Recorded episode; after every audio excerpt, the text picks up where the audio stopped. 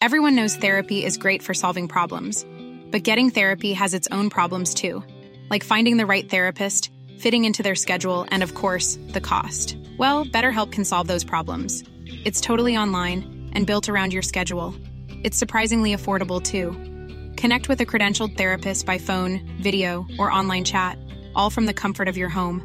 Visit betterhelp.com to learn more and save 10% on your first month. That's BetterHelp H E L P.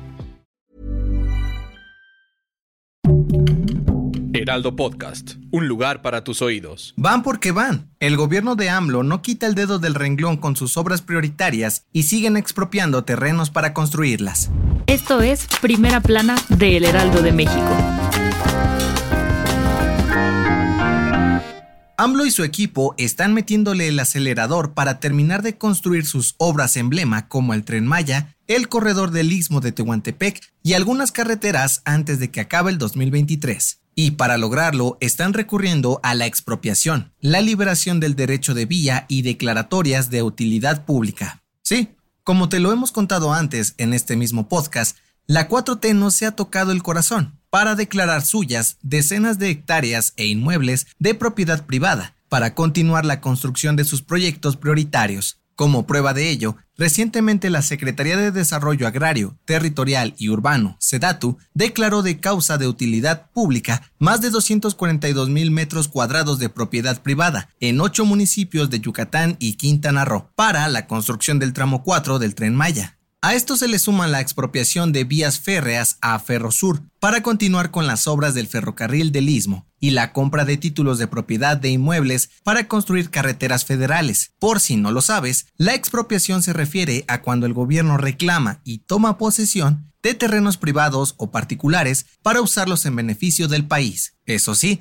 a cambio de una indemnización. Ante esto, la Secretaría de Infraestructura, Comunicaciones y Transporte aseguró que todos los procesos son totalmente legales y garantizan el pago a todos los titulares tal y como está establecido en la ley. Gracias por escucharnos. Si te gusta Primera Plana y quieres seguir bien informado, síguenos en Spotify para no perderte de las noticias más importantes y escríbenos en los comentarios qué te parece este episodio. En julio del 2015, el fotoperiodista Rubén Espinosa, la activista Nadia Vera, sus compañeras de departamento Mil Martín y Yesenia Quirós y la trabajadora doméstica Alejandra Negrete fueron encontrados sin vida en un inmueble de la colonia Narvarte en la Ciudad de México. ¿Lo recuerdas? Pues a casi ocho años de aquel suceso, aún quedan muchos cabos sueltos por resolver, por lo que la jefa de gobierno Claudia Sheinbaum y la Fiscalía de la CDMX, encabezada por Ernestina Godoy, aseguraron que van a hacer hasta lo imposible por resolver el caso. Las autoridades capitalinas dijeron que ya enviaron un equipo especializado a Veracruz para agotar todas las líneas de investigación y abordar, sobre todo, la información relacionada al exsecretario de Seguridad Pública de Veracruz, Arturo Bermúdez Zurita, quien presuntamente estuvo involucrado en la muerte de las cinco personas. La mandataria y la fiscal de la CDMX prometieron a los familiares de las víctimas que buscarán justicia para ellos y sus seres queridos. ¿Lo lograrán? En otras noticias, este jueves, un juez vinculó a proceso a Luis Rafael García Luna Acuña, dueño de la mina El Pinabete, en Coahuila, por su presunta responsabilidad en el delito de explotación ilícita de un bien que pertenece a la nación, relacionado con el incidente donde quedaron atrapados 10 mineros en agosto del 2022. En noticias internacionales, el gobierno de Alemania reveló que su economía entró en recesión técnica luego de que cayera 0.3% en el primer trimestre del 2023. Las autoridades aseguraron que el Producto Interno Bruto, la producción industrial y el aumento de la inflación y los intereses provocaron esta contracción. Y en los deportes, de acuerdo con medios internacionales, la escudería Mercedes está interesada en contratar a Sergio Checo Pérez para la siguiente temporada de la Fórmula 1. El mexicano saldría de Red Bull para reemplazar a Lewis Hamilton, quien iría a Ferrari. El dato que cambiará tu día.